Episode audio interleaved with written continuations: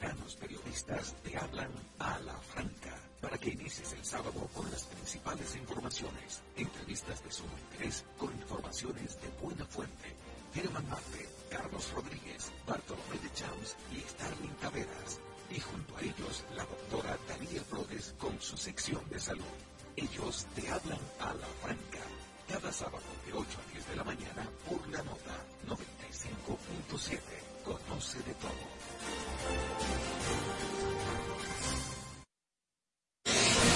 A continuación, un espacio donde se dicen las cosas como son, donde escuchamos tu voz y donde ser objetivos es lo nuestro.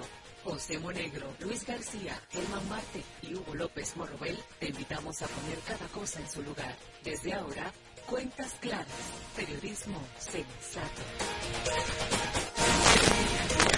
Santo Domingo, buenos días República Dominicana, buenos días a esos hombres y mujeres de bien que cada día se levantan a echar la República Dominicana hacia adelante con el sudor de su frente. Buenos días a todos los que sintonizan a esta hora cuentas claras que estaremos con ustedes hasta las 9 de la mañana por la nota 95.7. Hoy es viernes 12 del mes de enero del año 2024. Extendemos nuestra salutación al coordinador general del periódico El Día director de Cuentas Claras, José Monegro, viceverso. A Germán Marte, nuestro compañero, al maestro Luis García, que se incorpora más adelante el próximo lunes, y por supuesto al maestro Hugo López Morromel. Buenos días, don Hugo. amigos de Cuentas tal y como tú dices, estaremos hasta las 9 de la mañana con todos ustedes. La temperatura máxima sobre Santo Domingo, la República Dominicana, será promedio de 30 grados, la máxima. La mínima estará en 21. El precio del barril del petróleo subió un dólar en el día de ayer y se cotizaba a 72 con 2 centavos. Por su parte, el dólar continúa aumentando en el mercado el día de ayer a 59,90.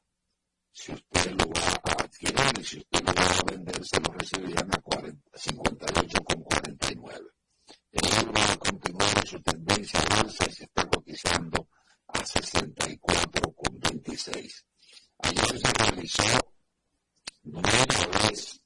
otra demostración, otro encuentro del ministro de Turismo, en un acto que asistió el presidente de la República, en donde se afirma que la República Dominicana eh, atrajo a 10.360.000 turistas el pasado año.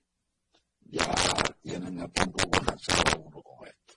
Dicen que la República Dominicana logra un 20% de participación en el mercado turístico del Caribe en el año 2022 y que el promedio anual global este año, reitero, con 10.365.000 turistas.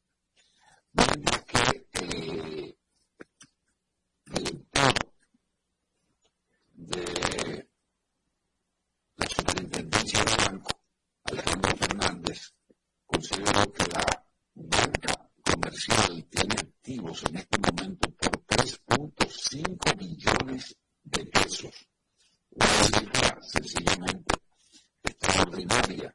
Y dice que ese incremento interanual fue de 16.2 de acuerdo con los datos de la Superintendencia de Banco. Los créditos, la cartera del sistema ascendió a 1.93 billones de pesos, un crecimiento de 317.700 millones de pesos. Por su parte, el Fondo Monetario Internacional dice que no bajan en el mar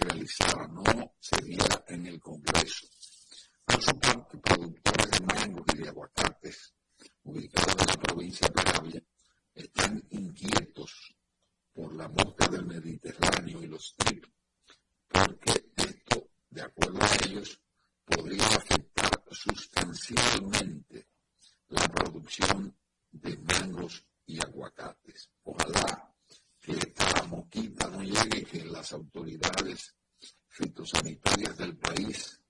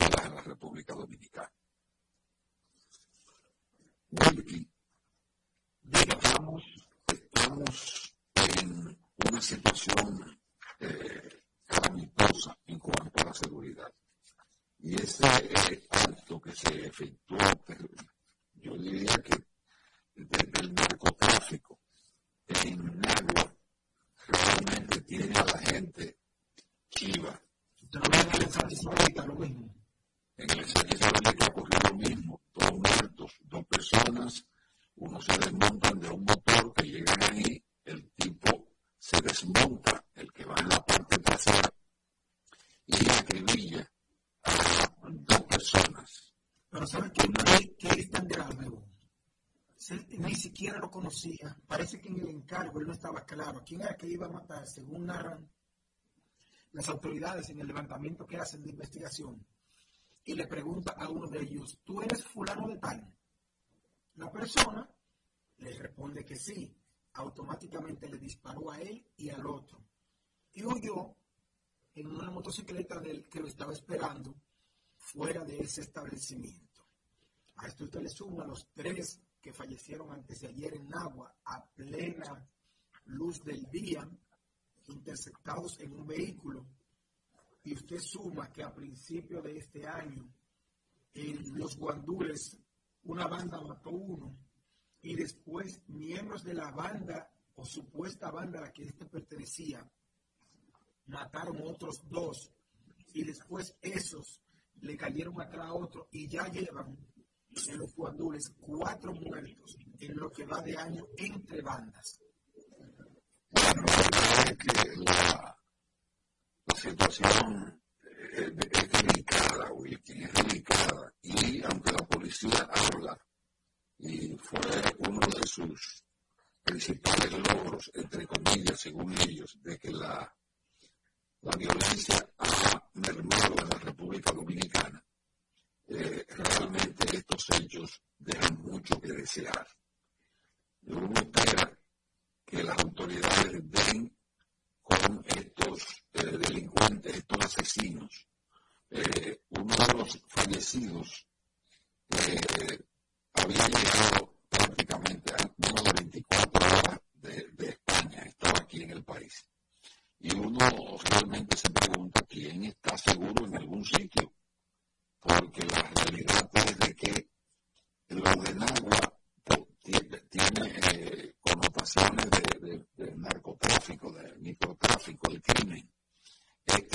se sabe qué podría tener, pero sería interesante que las autoridades dieran con estos eh, delincuentes asesinos a mayor porque la verdad es que la situación se está saliendo de la frontera de la normalidad. Bueno, uno se pregunta dónde se va a tener uno que meter. Mientras tanto que ayer el, los, a nivel de justicia, los miembros eh, de la Operación Nido fueron condenados en el día de ayer.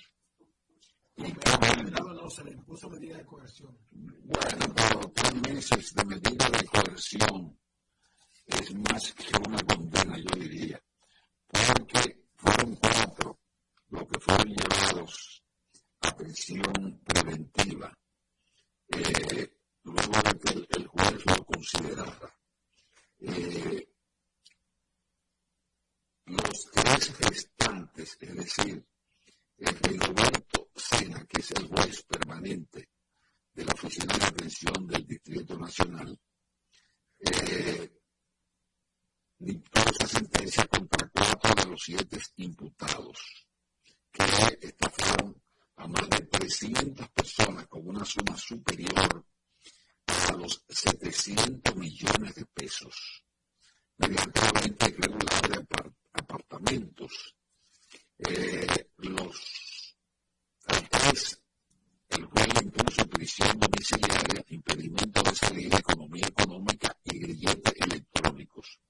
Los enviados a prisión por 18 meses fueron Manuel Rivera Ledesma, quien es el principal imputado. Su hijo, que hablábamos ayer, que se ha ido a pasar unas vacaciones con su novia para Europa, dicen los creyentes que con el dinero de ellos, Eduardo Rivera Pichardo, la señora Mina Catalina Rivera Ledesma y Juan Omar Rosario López, mientras que María Rivera Rivera Pichardo, hija de Emanuel Rivera Ledesma, eh, el juez le impuso medida de coerción, arresto domiciliario, grillete electrónico y garantía económica ascendente a 3 millones de pesos.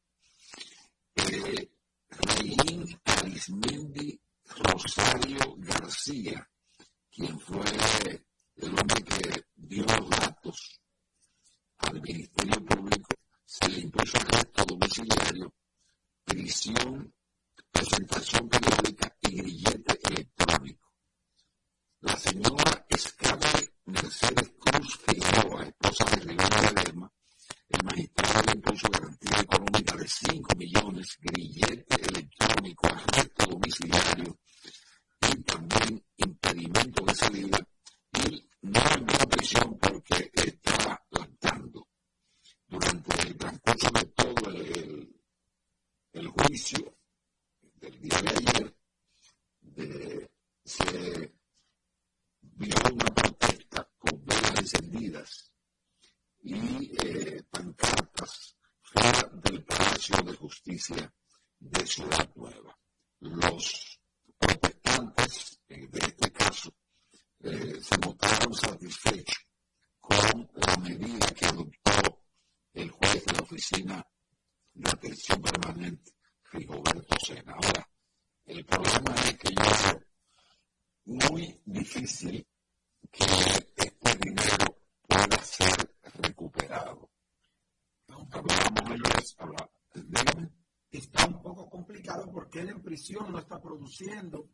Parte de ese dinero, probablemente mucho él lo gastó.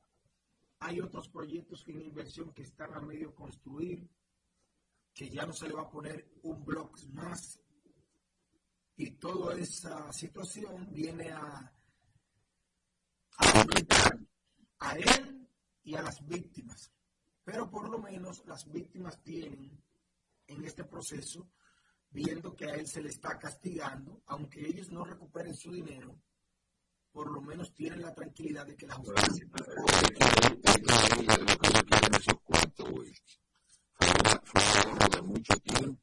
Claro. El hecho de que él esté preso y no pueda resarcir lo que se comió, esto no resuelve nada. Lógicamente que para nada eh, la prisión, especialmente después de que este señor hiciera nada de que él era intocable, pues está bien. Vamos a recibir la llamada. Buenos días.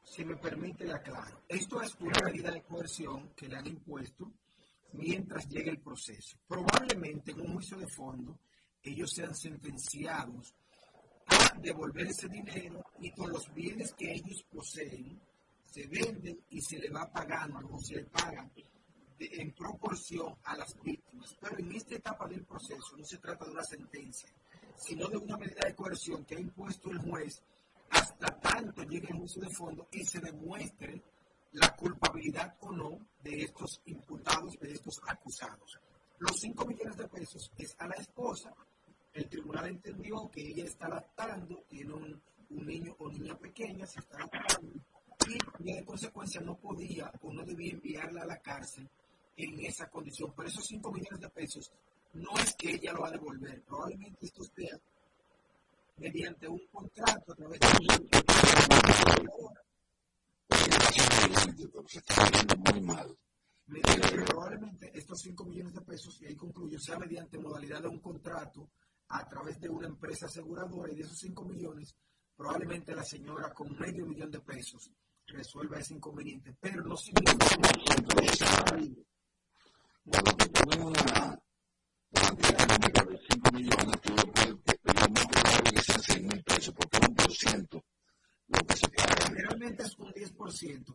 Ojo, eso es cuando es mediante modalidad de contrato, porque también puede darse el caso de que se imponga una garantía económica por el monto X. Por ejemplo, una garantía económica de 2 millones de pesos en efectivo. En el caso de Wander Franco, la garantía económica fueron 2 millones de pesos en efectivo. Pero el caudal económico de Wander Franco probablemente no sea el mismo que el de esta familia. Mientras tanto que ayer, y hablando de justicia, eh, fueron liberados dos exfuncionarios del caso Antipulpo. Entre ellos estaba Freddy Hidalgo. Y Rafael Hermosino. Exacto, quien era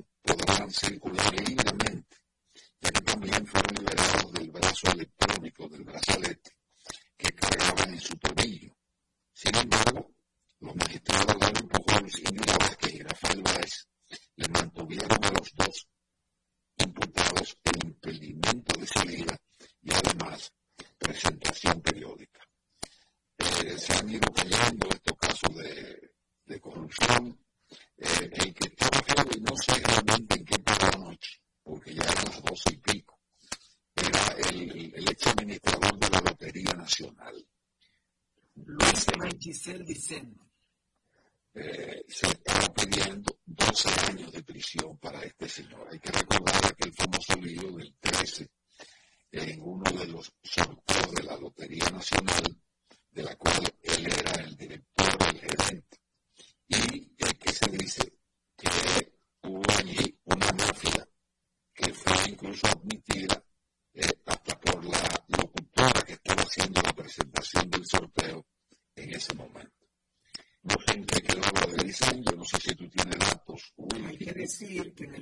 Dicen, en primera instancia, él fue descargado en la, de la acusación que le hizo el Ministerio Público, fue declarado no, no culpable en el año 2023 y entonces el Ministerio Público apeló la decisión y ayer la Corte de Apelación estaba conociendo nuevamente este expediente. El Ministerio Público solicita que se le imponga 12 años de prisión a este señor por haber supuestamente participado en una trama en la cual eh, decenas de dueños de banca habían perdido gran cantidad de dinero por el entramado que se armó allí para hacer un sorteo de lotería falso.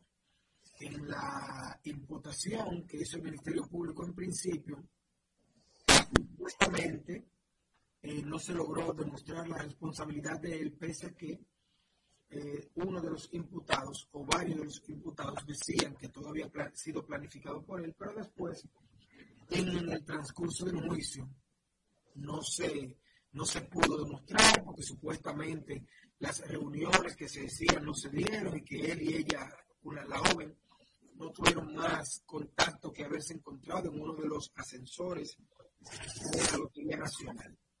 Ahora el Ministerio Público pide que se revisen todas las evidencias y que se le imponga 12 años de prisión.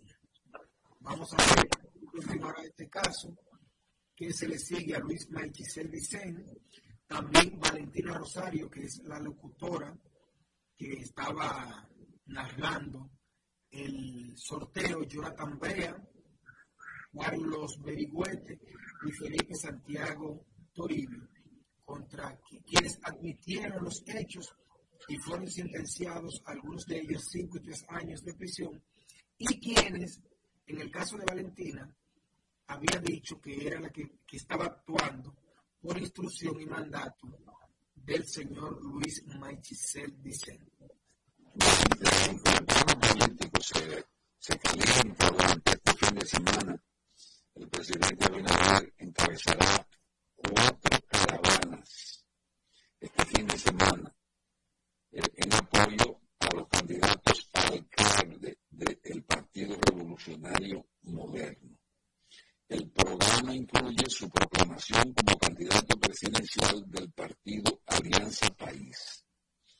Que lo proclamar. Exacto.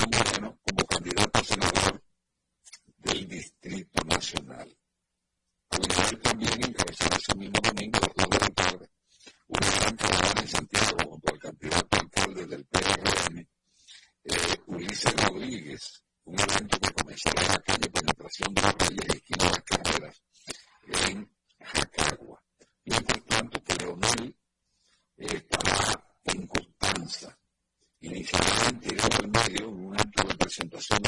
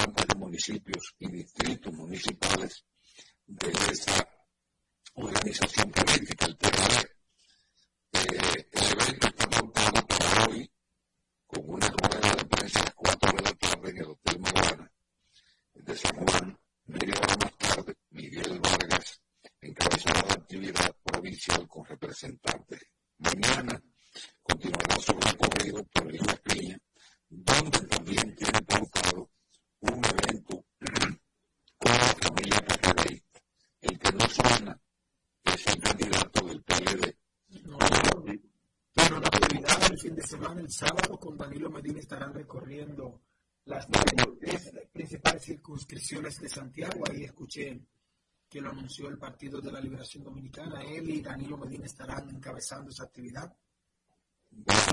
La cosa es que se puso caliente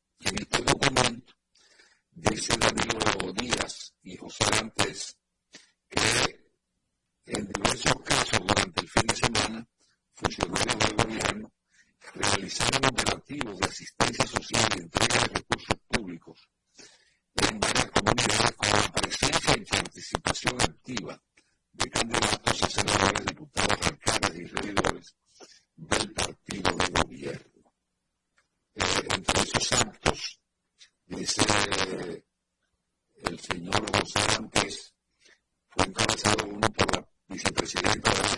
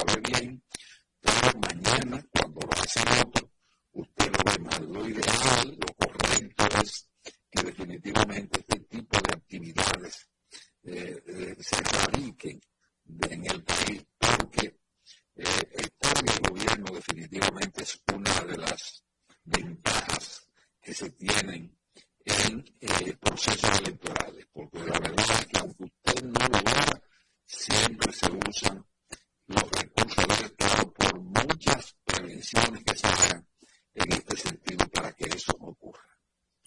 Sí, eso es bastante delicado el uso de los recursos, pero diga usted, ¿cómo van a dejar esas instituciones de hacer entrega de colaboración de ayuda?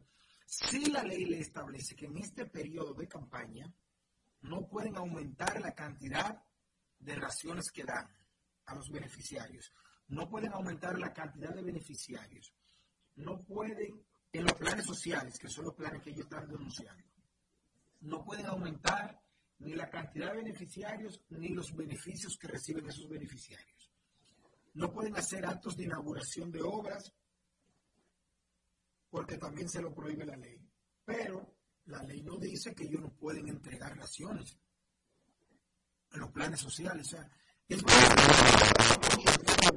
no es el hecho de que la entreguen, sino que hay política con eso, a favor de, con ese candidatos estén presentes. Eso es principalmente la, la falla que se entiende.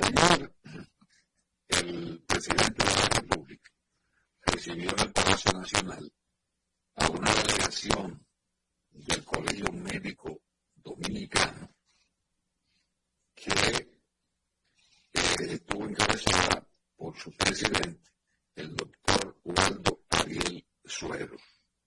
Asistieron además otros 10 directivos del gremio de la medicina y el Colegio Médico Dominicano le llevó al presidente 14 puntos, 14 propuestas que ellos que se aprueben. Principalmente está el, el pliego económico, como esa reclasificación de puestos y que el personal de los llamados hospitales de autogestión se rijan por las mismas normativas de los centros tradicionales. Eh, el presidente eh, le dijo que va a estudiar el, el pliego de peticiones y vamos a esperar porque el presidente se reunirá con sus funcionarios de las áreas de presupuesto, pensiones y economía para revisar los montos que llevarían consigo las demandas de los médicos. En esas tres semanas, los médicos volverán a ser convocados al Palacio Nacional. Otro de los puntos importantes que llevaron los médicos a la presidencia de la República fue el nombramiento de médicos que están desempleados que es por lo menos eh, 12.000 plazas en lo inmediato. Bueno, vamos a esperar. Y hablando de salud y de problemas médicos, ayer el cardenal Nicolás de Jesús López Rodríguez fue operado en Sedimat, pero le fue dado de alta el día de ayer. Y continuará en un proceso de recuperación en su casa donde tendrá que recibir las terapias propias porque fue sometido a una operación de la cadera. Y dicen los médicos que intervinieron que eh, fue todo un éxito. Le deseamos salud a Nicolás de Jesús López Rodríguez y ojalá que todo esto haya salido bien y que se recupere en la mayor brevedad. Bueno, ahí está el llamado el llamado no, el deseo de que el cardenal o ex cardenal López Rodríguez continúe su proceso de recuperación en, el retiro que tiene y que vuelva por lo menos la gente a poder compartir con él los que lo visitan en el retiro en que se encuentra el ex arzobispo metropolitano de Santo Domingo. Don Hugo, vamos a una breve pausa y cuando regresemos tenemos más contenido de cuentas claras. Escuchas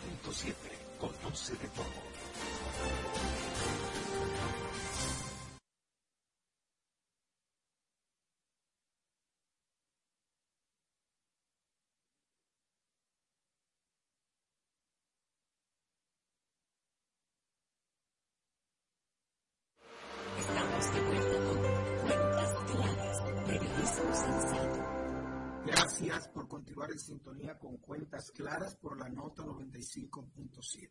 Señores, en el Congreso de la República hay un proyecto de ley que tiene como propósito hacer que las personas físicas y privadas entreguen cualquier tipo de información a la Dirección Nacional de Investigaciones. Es una iniciativa que aprobaron los legisladores y está pendiente de promulgación u observación por parte del Poder Ejecutivo. Aunque la obligación está consignada, que explica hoy el periódico Diario Libre, en el artículo 11 del proyecto, la Cámara de Diputados hizo una leve modificación al punto para que las informaciones que se entreguen protegiendo y garantizando el derecho a la intimidad y al honor de la persona. ¿Cómo? Se ha convertido más en un organismo hasta cierto punto político, donde las autoridades que están eh, gobernando en un momento determinado van a tener acceso, porque es que el DNI, si fuese como el defensor del pueblo, que tiene autonomía del poder ejecutivo, fuese otra cosa, pero yo por lo menos como ciudadano no estaría conforme, eh, seguro de que dándole datos, informaciones al DNI, yo voy a estar lo suficientemente cuidado eh, de esas informaciones que no se cuelen, que no se sepa. Eh, el DNI, la gente, la visión que tiene es de un organismo de chivatero para agarrar o acusar personas. Yo no creo que la gente eh, ni el Congreso deba eh, hacer este tipo de cosas. El Poder Ejecutivo debe observar ese proyecto. Sí, sí, sí, la gente no tiene, no tiene confianza en el DNI. El de, es que el DNI no es de confiar, no es un organismo como tal. ¿Quiénes trabajan? Bueno, en el DNI trabajan personas que llega de repente un director del DNI y llena eso de compañeritos, militares, de policías y guardias que sean de su entorno. No es un organismo como el Ministerio Público que entiende, o como la Judicatura. El DNI no puede manejar los datos. Ahora, si una persona en particular está bajo objeto de investigación, entonces el Ministerio Público solicita al tribunal que le autorice a indagar en intimidades de esa persona, pero no que el DNI quiera de repente obtener los datos de Wilkin de la Cruz o de Hugo López Morrobel y que tenga usted la obligación de darle sus datos o ellos divulgar en sus datos simplemente porque a alguien le dio el deseo de pensar, déjame ver qué tiene Don Hugo López, déjame ver qué tiene Wilkin de la Cruz. Ese proyecto de ley, yo entiendo que el Poder Ejecutivo, la Consultoría Jurídica del Poder Ejecutivo debe revisarlo muy bien, porque es muy probable que por lo que hemos visto en esta propuesta, haya vicios de posibles violaciones a artículos que tienen que ver con la intimidad y el buen nombre que están protegidos en la Constitución de la República para todos ciudadanos. Yo entiendo que por lo menos el no es una institución de confianza para nadie, ni siquiera para los propios eh, políticos que están en el gobierno. Entonces, esto aquí, esos datos, en caso de que la gente lo, lo ofrezca a ese organismo, van a salir tarde o temprano, porque tal y como tú dices, el DNI se ha convertido en un festín de línea y diretes, donde incluso se dan casos hasta de extorsión, de acuerdo supuestamente, denuncias realizadas. Por lo tanto, no es un FBI, no es una CIA que responde institucionalmente a su, a su organismo, no el presidente de la República. Entonces, no creo que esto sea lo más adecuado, lo más conveniente para la sociedad dominicana. Aunque hay que tener datos, es cierto, el Estado tiene que tener datos, pero en este momento la sociedad dominicana no está preparada para tener un organismo que esté integrado por usted, por mí, por el otro, porque aquí hay de ley. No, es que, no, es que esos datos, cuando los requieren, tiene, puede tener acceso a ellos el Ministerio Público previa autorización de un tribunal. A todas estas personas que han en todos estos casos de supuesta corrupción, el tribunal le ha autorizado al Ministerio Público a indagarlos, a los Jan Alain, a los Fred Hidalgo, a los Alexis Medina, a todos ellos.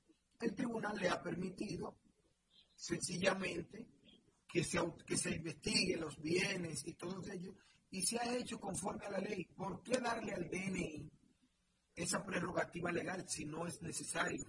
Y hacerlo sin, que, sin siquiera autorización de un juez. Recordemos que en el caso de Miriam Germán, el inconveniente fue que para poder, en la gestión de Jan Alain, obtener información de ella, se le pidió a un tribunal autorizar la intervención de un número del número de teléfono de ella. Se puso otro nombre para que el tribunal que lo aprobara, el juez que lo aprobara, no supiera que estaba dando la autorización de indagar el número de teléfono de una jueza de la Suprema Corte de Justicia. Porque entonces, y, concluyo ahí, este proyecto le está dando al DNI la prerrogativa de poder hacerlo sin que se lo autorice absolutamente nadie. Eso es demasiado peligroso. Es peligroso, ojalá que las propias autoridades, porque usted está arriba, mañana está abajo, y eso es porque usted entiende que está eh, en su al otro. Por lo tanto, es sumamente delicado en las actuales circunstancias, en la actual coyuntura, que este, eh, esta ley se aplique porque el DNI, reitero, no es un organismo de confianza para nadie, para nadie. Y tal como tú dices, aquello se ha convertido incluso en, un, eh, en una serie de, de políticos que cuando no encuentran incluso algún empleo a alguien, le dicen que van a mandar para el DNI. Y así no es que realmente van a, todas las cosas en este país, donde todavía no tenemos la suficiente institucionalidad, la suficiente garantía de la sociedad de que las cosas se hacen y se deben hacer como tiene que ser. Vamos a hacer una pausa porque tenemos muchos deportes en el día de hoy. Eh, Thank you.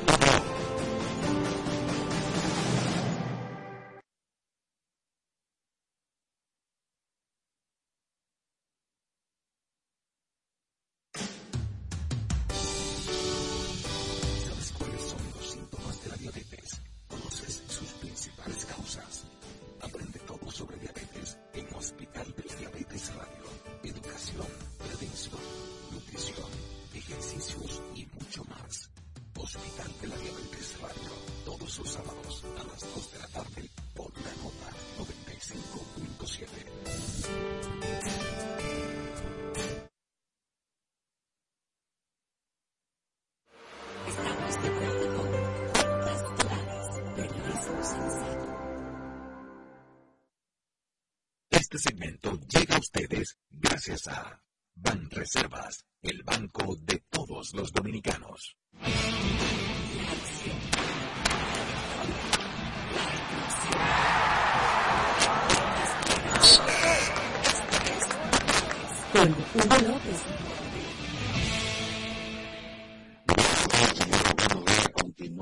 Crisis en el seno del Comité Olímpico Dominicano. Ayer, Luisín Mejía, quien era, fue presidente del Comité Olímpico y actual miembro del Comité Olímpico Internacional, dice que él no se va a meter en esa crisis.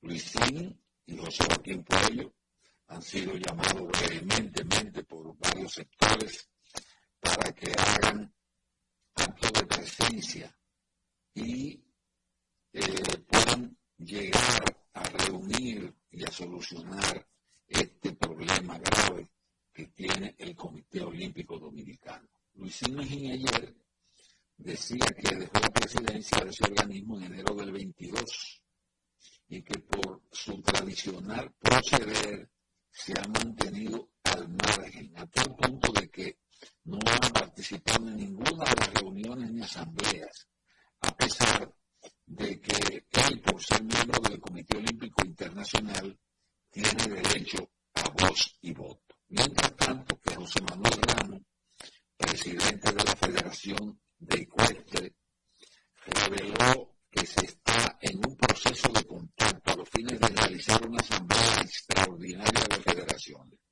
Pero ¿qué pasa?